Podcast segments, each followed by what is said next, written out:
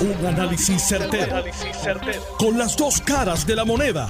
Donde los que saben no tienen miedo a venir. tienen miedo a venir. Esto es el podcast de Análisis 630 con Enrique Quique Cruz. 5 y 7 de la tarde de hoy, viernes 26 de agosto del 2022. Tú estás escuchando Análisis 630. Yo soy Enrique Quique Cruz. Y estoy aquí de lunes a viernes de 5 a 7. Conmigo, como todos los viernes, el licenciado Ángel Toledo. Buenas tardes, Ángel. Bienvenido como siempre. Saludos, Quique. Saludos a todas las personas que nos están escuchando en la tarde de hoy. Bueno, ¿cómo, cómo tú evalúas la manifestación de ayer y cómo terminó esa manifestación ayer? Y me gustaría también que cubra la parte de Rafael Tatito Hernández cuando decidió irse de allí. El ambiente estaba bien hostil eh, para él. Inclusive hubo gente que se le fue detrás en una actitud muy amenazante y muy agresiva. Claro.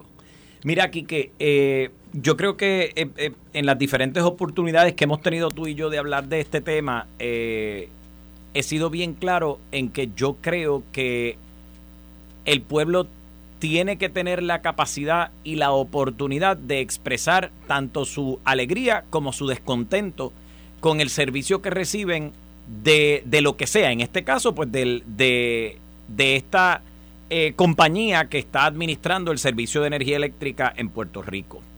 Eh, y un poco lo que, lo que pienso es que todos nosotros como seres humanos, eh, no solamente en Puerto Rico, donde quiera, obviamente, donde quiera, donde existe democracia, tenemos la capacidad para escoger qué servicio queremos recibir y obviamente para cuestionar cuando ese servicio no se nos provee de la forma adecuada, porque para eso pago. Y no podemos olvidar, Quique, que en una democracia el poder reside en el pueblo, en el individuo, eh, y que es ese individuo que transfiere, obviamente mediante unos acuerdos que no están necesariamente, o sea, no, no es un contratito que firmamos todos los años, pero transfiere ese poder a no solamente a las personas que han sido electas, sino las personas que son designadas para administrar las diferentes agencias que ofrecen algún tipo de servicio público. Con esto lo que quiero decir es que, independientemente de que usted haya sido electo o electa, o que usted haya sido nombrado o nombrada para dirigir una agencia, eh, usted le responde a esas personas que al final del día son las que tienen ese poder. Ese es el principio básico de, la, de la democracia. Eh, ese es el principio con el que tenemos que trabajar y por eso yo creo fielmente que las personas tienen que tener la capacidad y tienen que tener el derecho a expresar eh, tanto sus alegrías como sus descontentos con, con, lo que sea que están recibiendo. En este caso, de lo que estamos hablando es de un claro descontento que tenemos muchas personas con el servicio que está ofreciendo esta compañía Luma Energy. Eh, de transmisión y distribución de, la energía aquí en Puerto Rico. Eh, esto no es historia de ayer, esto es historia vieja. Hay mucho desconocimiento, hay mucho de, qué hablar y de lo y, que se ha hablado, ¿no? Eh, hablamos, Quique, de los contratos, de que si el contrato uno, que si el contrato suplementario, etcétera. O sea, son tantas cosas que le han tirado al pueblo encima que a veces creo que se hace un poco como para nublar la visión de la gente y que no entiendan con claridad qué es lo que está pasando. Porque al final del día, si tú le dices con claridad, mira, lo que está pasando es esto, el contrato suplementario de verdad existe, de verdad vence el 30 de noviembre, que hasta los otros días fue que lo averiguamos, Quique. Hasta los otros días fue que tú y yo averiguamos que de verdad había un dichoso contrato de noviembre 30 eh, y nosotros nos metemos a, buscar, pero, pero minuciosamente, imagínate el pueblo que quizás no está metido día a día buscando estas cosas.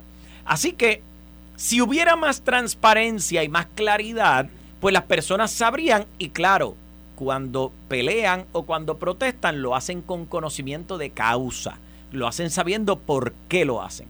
Así que esa es un poquito mi, mi, primera impresión de la primera parte. Ahora, la segunda parte es que en lo que yo no creo es en que en estas conversaciones, en estas expresiones, de, descontento, yo tengo que llegar, porque, porque nuevamente hay que pensar que yo estoy reclamando unos derechos, claro que los estoy reclamando, y me estoy parando allí, estoy expresando mi descontento, etcétera, etcétera, no hay ningún problema. Sin embargo, el derecho que tú tienes a recibir energía en tu casa no va por encima del derecho que tienen los periodistas, los policías y las personas del servicio público que están allí a vivir, a salir vivos de esta manifestación.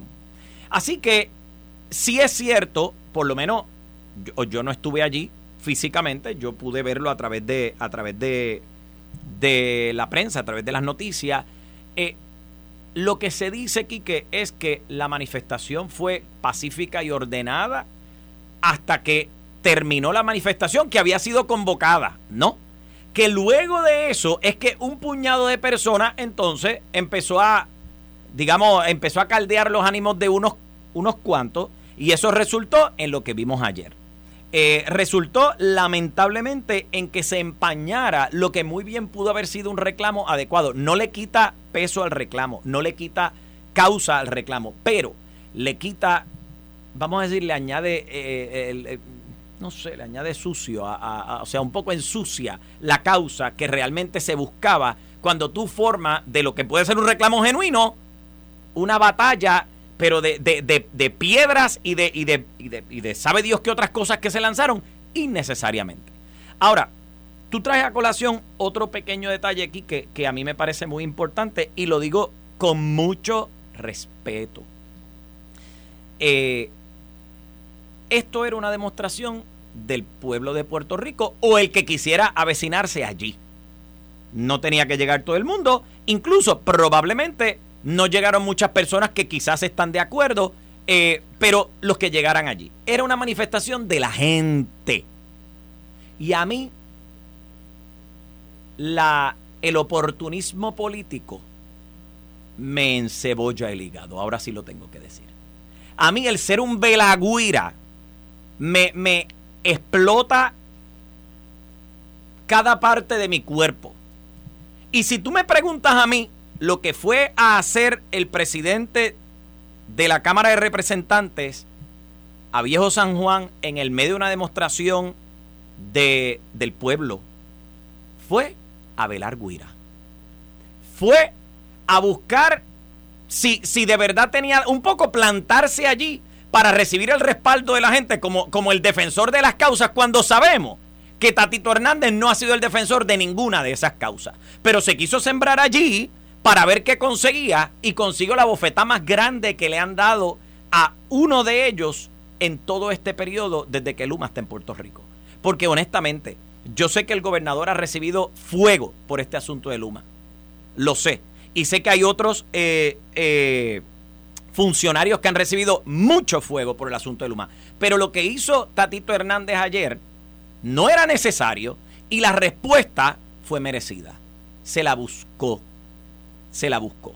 En mi opinión, yo creo que era, e, era el espacio que tenía la gente para reclamar y cuando tú te llegas allí simplemente para plantarte y para querer ser el Salvador y ver entonces a, cuántos de ellos aglutinas y, y, y, sales mañana en prensa, o sea, hoy viernes en prensa, hablando de lo grande que fuiste tú, pues mira, lamentablemente no pudiste salir en prensa para absolutamente nada positivo, más allá de decir que tuviste que ir con el rabo entre las patas y con par de, insultos en la cabeza.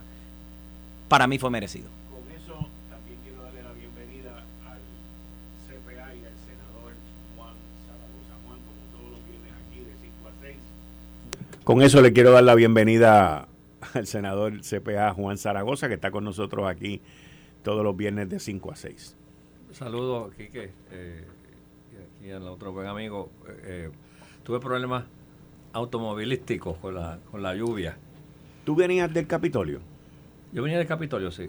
A mí me dijeron, me enviaron una información hace como 30 minutos que habían activado un protocolo de seguridad allí. ¿Eso es correcto? Sí. Yo me estaba preguntando por qué era. Yo en, sé. En la entrada allí de Puente de Dos Hermanos había bastantes oficiales sí. policíacos. Pues ustedes se enteraron por aquí.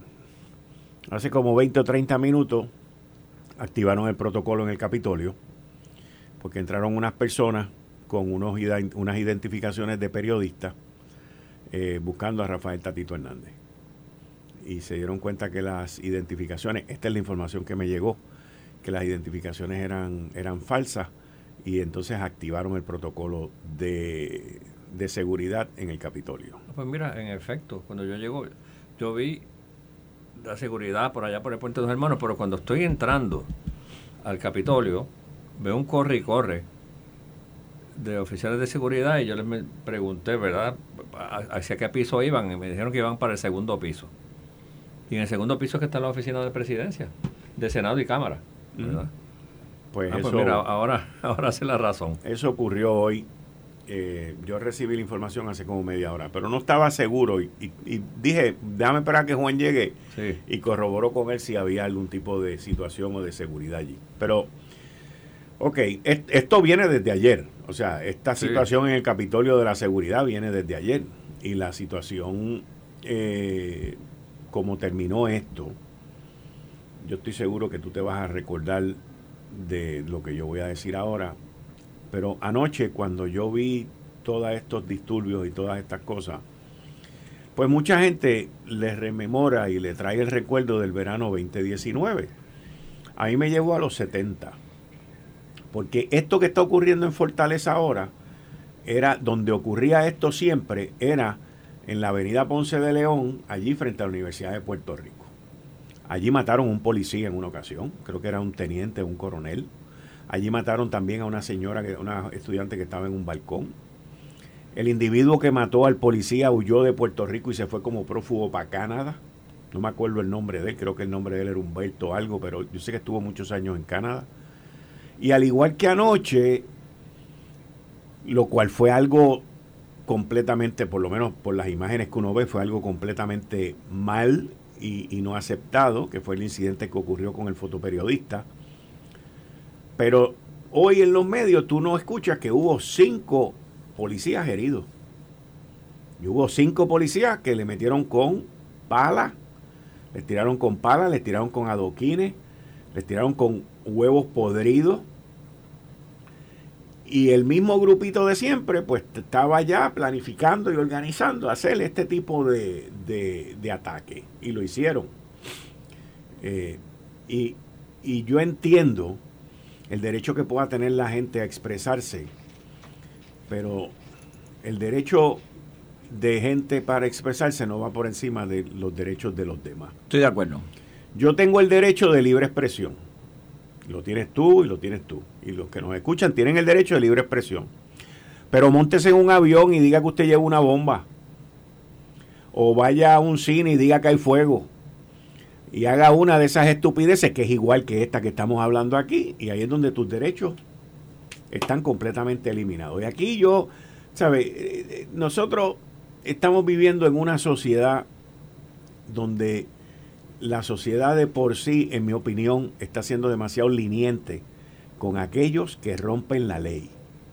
Y es algo que venimos viendo desde hace aproximadamente como 10, 15 años. Si los muchachitos no pasan de grado, pues entonces vamos a pasar los de grado. Si no pasan la reválida de derecho, pues vamos a cambiar la reválida de derecho. Si no pasan la reválida de medicina, pues vamos a cambiar el examen de medicina. Y todo es cambiar para que la mediocridad o el que no puede llegar, pues pueda llegar. Y estaba leyendo un artículo los otros días de los traumas que se le está creando a esta gente cuando llegan a, ser adultos y se dan cuenta en el mundo real que ya no está aquel, ni Acoya, ni el otro, ni el otro, ni el otro, para pasarte por el lado y que te cuele. Y entonces ahí es donde entran las depresiones. Y ahí es donde entra que la culpa la tiene el mundo y no la tengo yo. Pues, brother, si llevas una vida cogiendo de cachete y, y, y arremillándote por ahí para que te cojan pena, y de momento te das pena que te das cuenta que con la pena no puede ir al colmado y no puede pagar la luz. Mira, déjame comentarte, nosotros en la oficina ayer tomamos la decisión consciente de no ir a la manifestación. A pesar de que yo había, le dediqué todo el día ayer a las vistas, a unas vistas públicas que yo cité eh, con, con Fermín Fontané de la APP y llevo semanas trabajando con el tema. Pero ante la mera posibilidad que se viera como un acto de incitación, mi presencia en, en, la manifestación, decidimos, mi grupo y yo decidimos no ir. Eh, el problema con estas manifestaciones es que, y yo fui a muchísimas de las del verano del 19, es que los organizadores no es imposible que controlen a todos los presentes. Yo vi varias instancias en esas manifestaciones donde yo y otra gente eh, tratamos de evitar incidentes, ¿verdad? Cuando uno veía eh, personas con la intención de tirar un bloque, tirar una... Tú veas las mismas personas que estaban en la manifestación interviniendo con esas personas. Lo que pasa es que una vez tú convocas, tú no controlas. Hay, hay gente ahí con diversas agendas, ¿verdad? Eh, y entonces, esas personas que tienen otra agenda, pues entonces crean una espiral de violencia porque entonces atacan a la policía, la policía reprime el ataque y pues como, como decía aquí el amigo, pues desgraciadamente una actividad que era una manifestación del sentir del pueblo de Puerto Rico se opaca. Entonces, ¿qué sale allá afuera? ¿Qué, qué, ocupa los medios? Los actos de violencia. Cuando no, ese no debe ser el titular. El titular debe ser ¿verdad? una expresión legítima del país con el descontento generalizado con esto del UMA. Y pues entonces hay ciertas personas, a pesar del control de que tratan de tener los organizadores, que pues, pues se salen, es imposible. En este tipo de situaciones es imposible mantener el control. Y eso entonces pues explota ese, ese, e, esa situación de violencia, la policía reprime, las personas, ahí se van eh, eh, inocentes envueltos, eh, coge el macanazo el que no es, la policía sale, como siempre pasa. Y entonces, pues, el, objetivo de la actividad se, se diluye, se opaca, desgraciadamente. Ayer, anoche, perdón, y así fueron los eventos porque se ven en los videos claros. Individuos, personas comenzaron a tirar adoquines, a tirar, le tiraron con una pala, con adoquines, con bloques, a donde, hacia donde estaba la policía. La policía comenzó entonces a hacer lo que ellos entienden que son los protocolos y a través de un altoparlante avisarle a la gente, nos están agrediendo, sálganse de ahí, váyanse. Y comenzaron a darle instrucciones a la gente. Y siguieron los ataques y siguieron las instrucciones. Hasta que llegó un momento que dijeron, ok, vamos para adelante. Y ahí comenzó el gas pimienta, y comenzó todo. Y entonces, pues ya la fuerza, operaciones tácticas toma control y se van por ahí para abajo. El incidente que ocurre con el fotoperiodista, el comisionado de la policía el coronel Antonio López, según el mismo fotoperiodista dijo, porque lo leí en las redes y lo vi en una entrevista que le hicieron en Lo Sé Todo, pues él dijo que el comisionado lo había llamado anoche cerca de la una y media de la mañana, que se había excusado con él y le había dicho que eso se iba a investigar, al igual como se tienen que investigar todos, todos los incidentes de fuerza eh, que, que sucedieron anoche.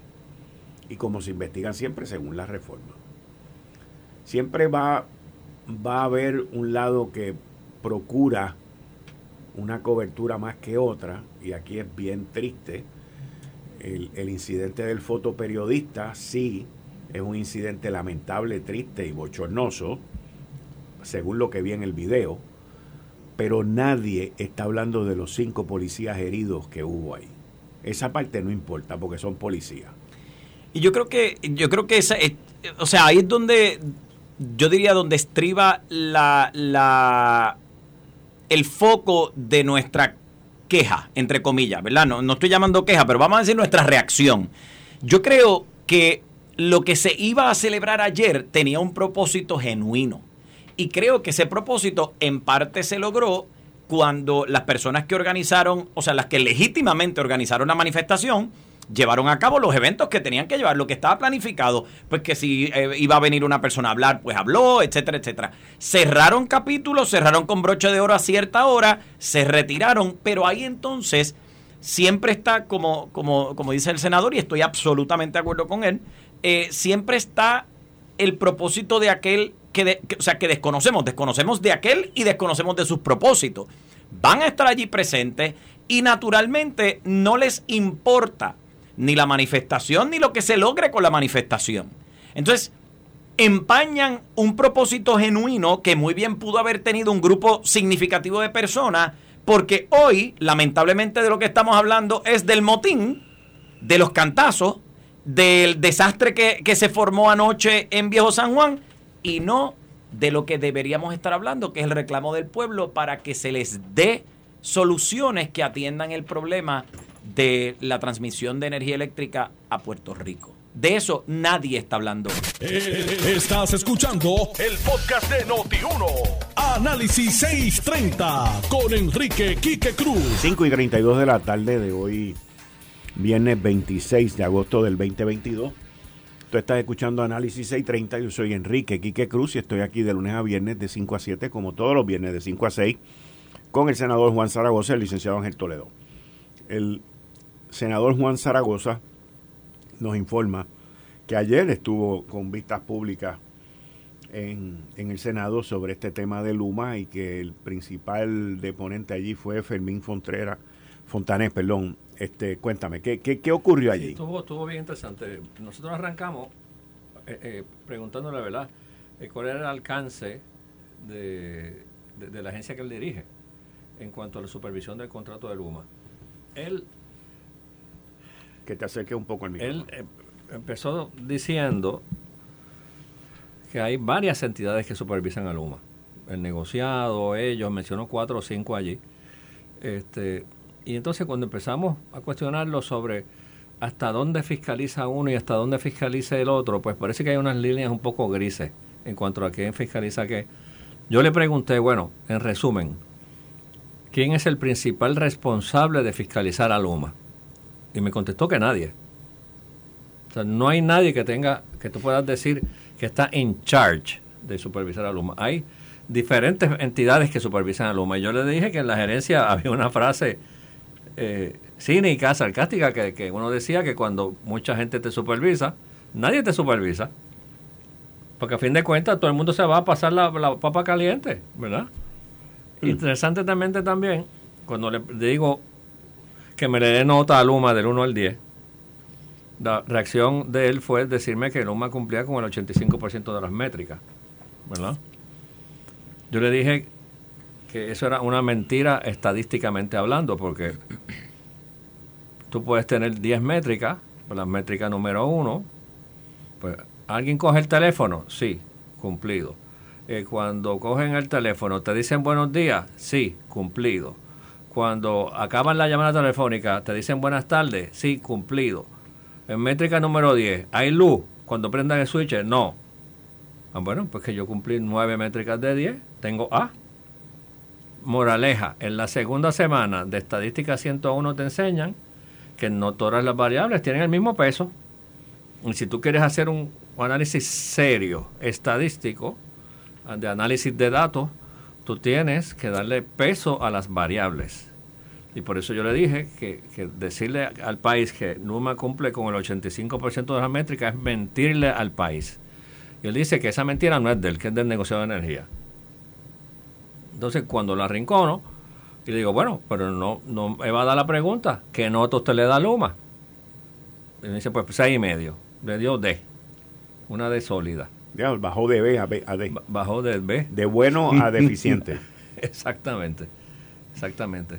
Estuvo, estuvo eh, interesantísimo. Eh, la, la eh, cerró con broche de oro diciendo que este contrato era el contrato más fiscalizado y más monitoreado de la historia de Puerto Rico.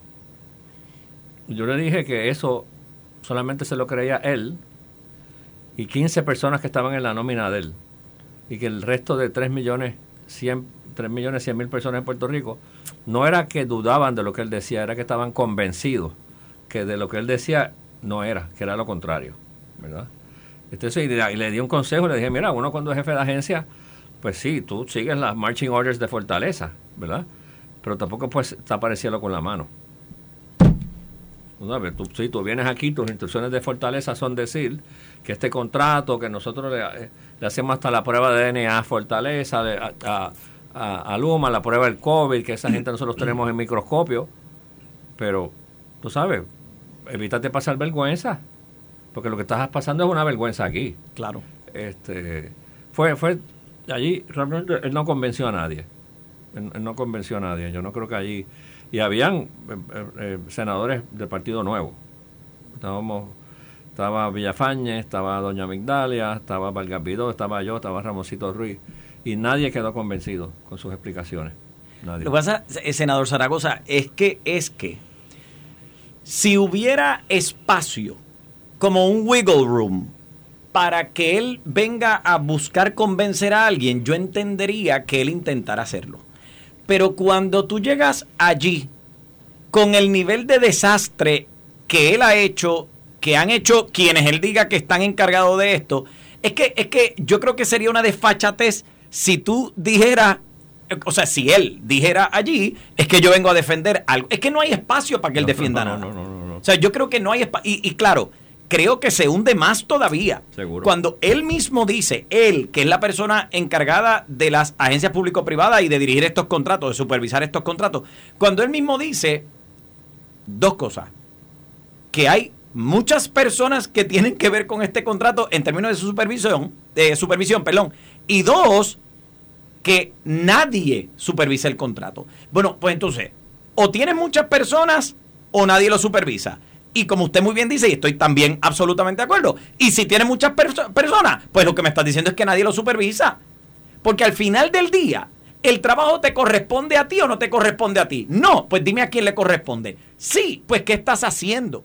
Porque el problema es que tuve la oportunidad de leer el contrato y por lo menos esas primeras varias, varias páginas del contrato son cuestiones que tú, que digo, si yo fuera supervisor de ellos, era cuestión de preguntar en qué fecha se supone que sometemos esto. ¿Esto está sometido o no está sometido? ¿Esto está cumplido o no está cumplido? ¿En qué por ciento está cumplido? ¿Él ha hecho eso? Evidentemente no, porque ni siquiera sabe quién está encargado de hacer eso.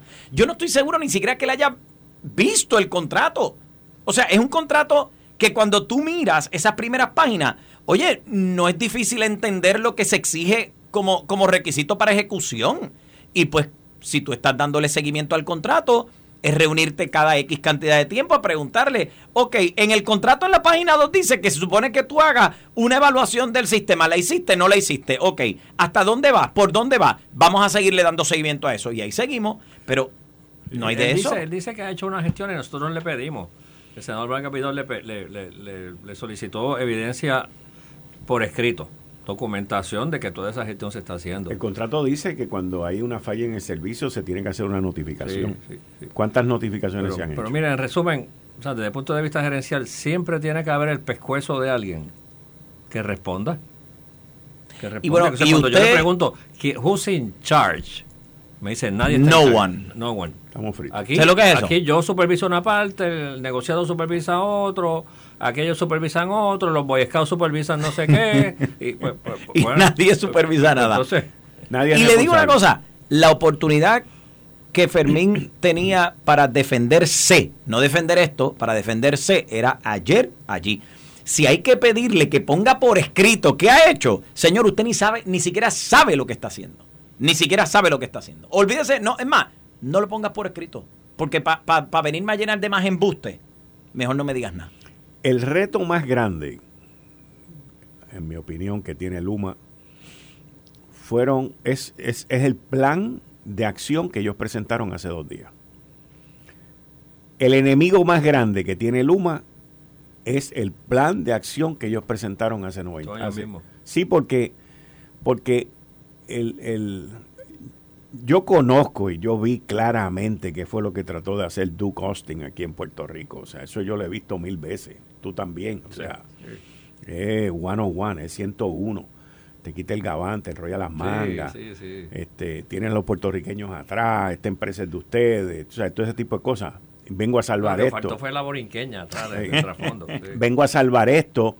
Este, el presidente de la compañía, Wayne Stensby, no estaba allí él no acarició ni alabó, ni alabó a, a, Wayne, Mario Hurtado tampoco estaba allí. Este, hoy por la mañana sacan al, de las nieves y las cascadas y las cosas bellas de una primavera, lo sacaron a hablar esta mañana. Ellos tienen un poeta, al poeta, tienen un julepe con las comunicaciones que no, no funciona eh, y no va a funcionar porque no entienden la función de ellos. Y si tú no entiendes tu función, ¿cómo tú la vas a comunicar? Pero cuando ellos, cuando Wayne, eh, Dwayne... No, no, no. Este, Duke, eh, Duke Austin. ¿El de cuántas? El de cuántas. Cuando Duke Austin dice, vamos a traer más gente ya te está admitiendo que no tienen suficiente. Pues, por eso es que te digo, el, el, mayor, el mayor enemigo de ellos es el mismo plan de acción. Vamos a traer más gente, pues no tiene suficiente gente. Nos vamos a comunicar mejor, pues no estamos comunicándonos bien hasta ahora.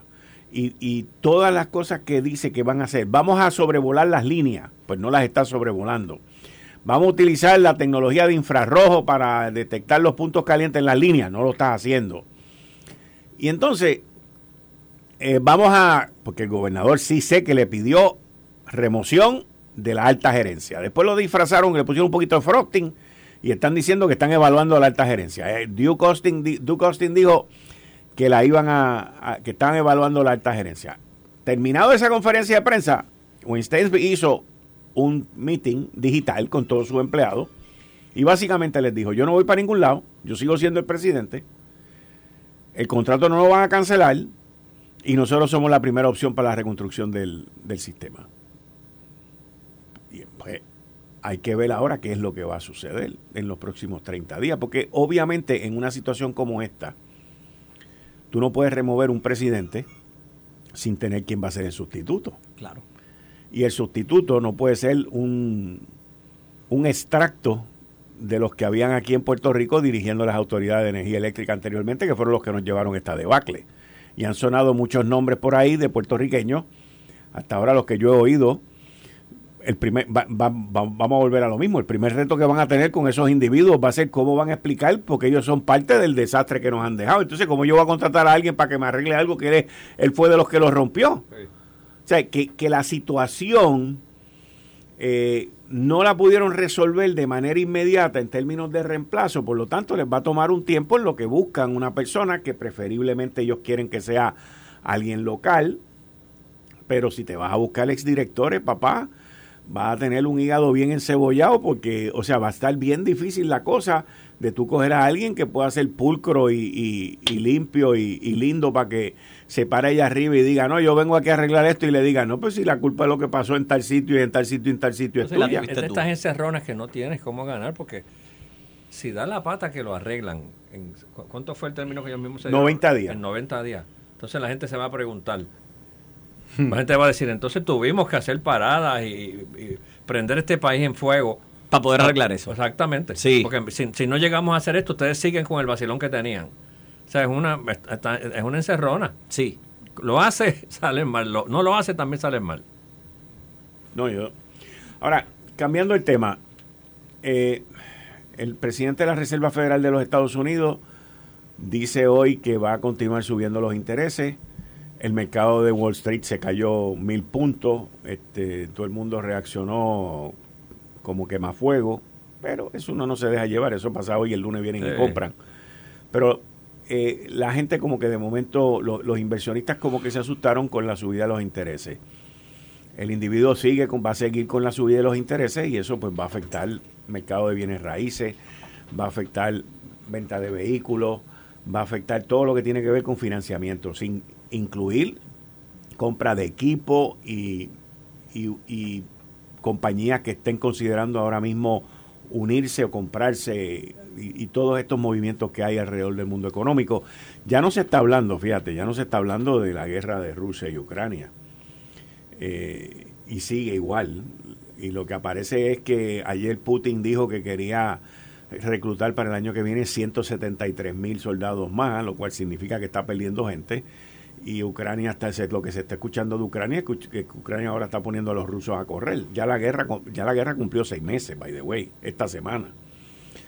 Pero que fue lo que inició todo este tipo económico pero cómo ven ustedes esta política de subir los intereses y cómo nos va a afectar a nosotros porque nosotros apenas estamos empezando a, sacar la nariz de, del agua y, ya no tenemos el agua por la babilla todavía la tenemos en el cuello pero o sea, ¿cómo ustedes ven eso en este momento? En este sí, no, no, tiene un efecto, un efecto terrible eh, a nivel comercial. Pues aquí donde el, crédito comercial es limitado eh, por la cantidad de bancos que tenemos y por la situación particular de esos bancos, pues subir la tasa de interés pues, complica muchísimo las cosas. Aquí hay mucho financiamiento comercial eh, que está a tasa variable que esta tasa variable y si te suben los intereses, tiene un efecto, un efecto terrible en, los negocios. a nivel personal, pues eso va a, servir de freno en, en, financiamiento de, de residencia, financiamiento de automóviles. Aquí, contrario a Estados Unidos, no se da mucho el financiamiento residencial variable. O sea, allá, afuera no hay, no hay eh, emitidas mucha hipoteca residencial variable. O sea que aquí no hay ese riesgo como en Estados Unidos, que en un momento dado bueno, aquí en una, Y aquí en una época estaban los balloons. Sí. Que a los 5 años, a los 20 años, 10 años tenían que venir. Y era entonces al, interés que tuviera en ese momento. Exactamente, pero definitivamente tiene un efecto de contracción porque te aumenta los costos de hacer negocio, te aumenta, eh, oye, cualquiera que haya entrado en una hipoteca eh, en los pasados años sabe la diferencia que hace medio puntito, un puntito en el, pago mensual, claro que sí. pago mensual, al igual que los automóviles, ¿verdad? Este, así que sí, no, no, son, no son buenas noticias. Por lo menos el, petróleo ha ido bajando, ¿verdad? En las pasadas semanas. Este, ahí tienes una fuerza que va hacia el otro lado. Este, y es una fuerza antiinflacionaria. Sí. Porque a pesar de que te están subiendo los intereses por acá o te están dando el anuncio para que la gente pare de gastar, por otro lado el petróleo ir bajando, pues te va bajando el costo de los, de los, de los artículos, de los goods, de, los bienes de la gente. En todo, porque todo es transportado con petróleo. Punto. Sí, En Puerto Rico, son conversaciones que yo he tenido en ocasiones con economistas, el, el el comportamiento del consumidor es bien particular. Yo, no, no, sé esa elasticidad, o sea, cuán, cuán fuerte reacciona el consumidor puertorriqueño a una subida de interés. Porque el consumidor puertorriqueño consume a dos manos, sin, sin, sin, mucho criterio, sin mucho análisis. De acuerdo. ¿Verdad? Este, eh, aquí le, le, perdieron el miedo al fiado hace muchos años. Este, yo creo que el efecto es más en, negativo. Lo que me preocupa más son las pymes, las empresas puertorriqueñas.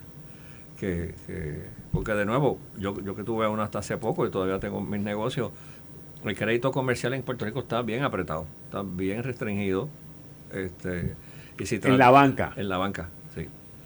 Pues pocos bancos, y esos bancos más preocupados son nada más que tres más preocupados por su estado de situación financiera que por, los clientes. También tenemos, también tenemos que, ver que esos bancos están todo el tiempo bajo el acecho del Federal Deposit Insurance Corporation para, para que estén en todo momento pasando lo que se conoce como el stress test este financiero.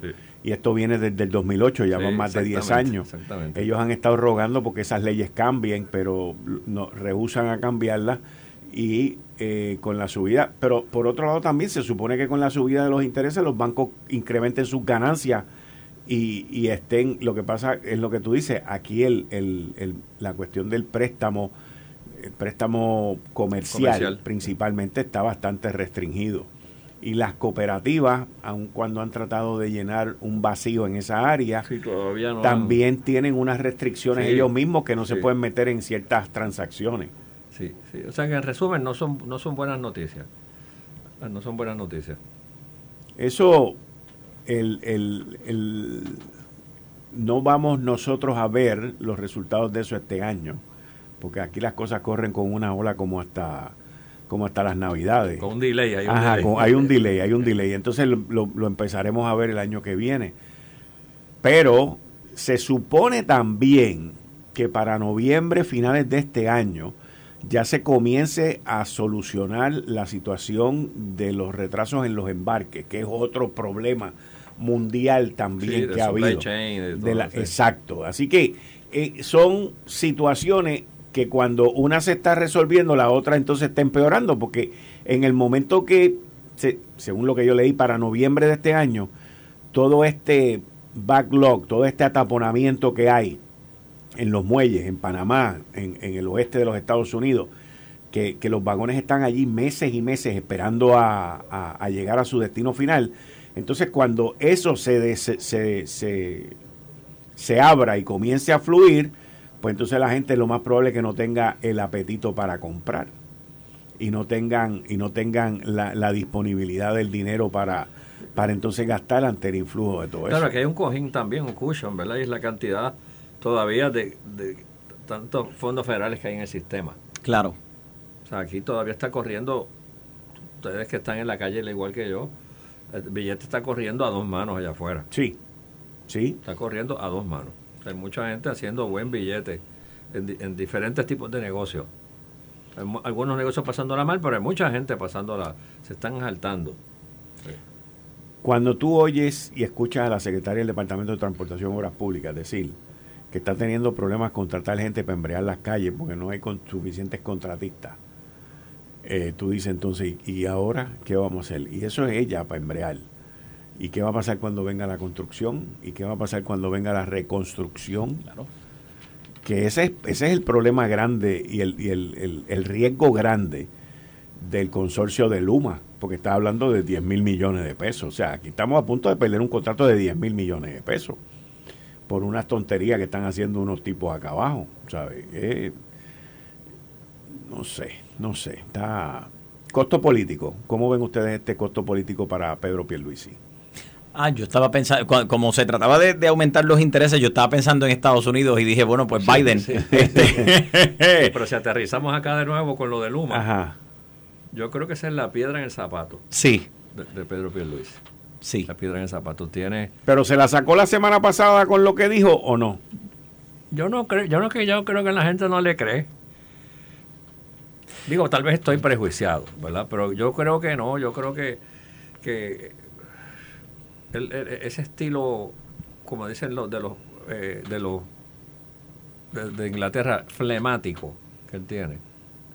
descríbeme. Yo, sé lo que tú dices, pero es para que la gente lo entienda. Sí, sí, pasivo, este que no no que, no, sé nada los amaquea no no que no levanta pasiones no tiene eh, no tiene eh, expresión facial esta cosa yo decía los otros días que en esa conferencia de prensa cuando expresó su coraje, por fin le había encontrado el pulso.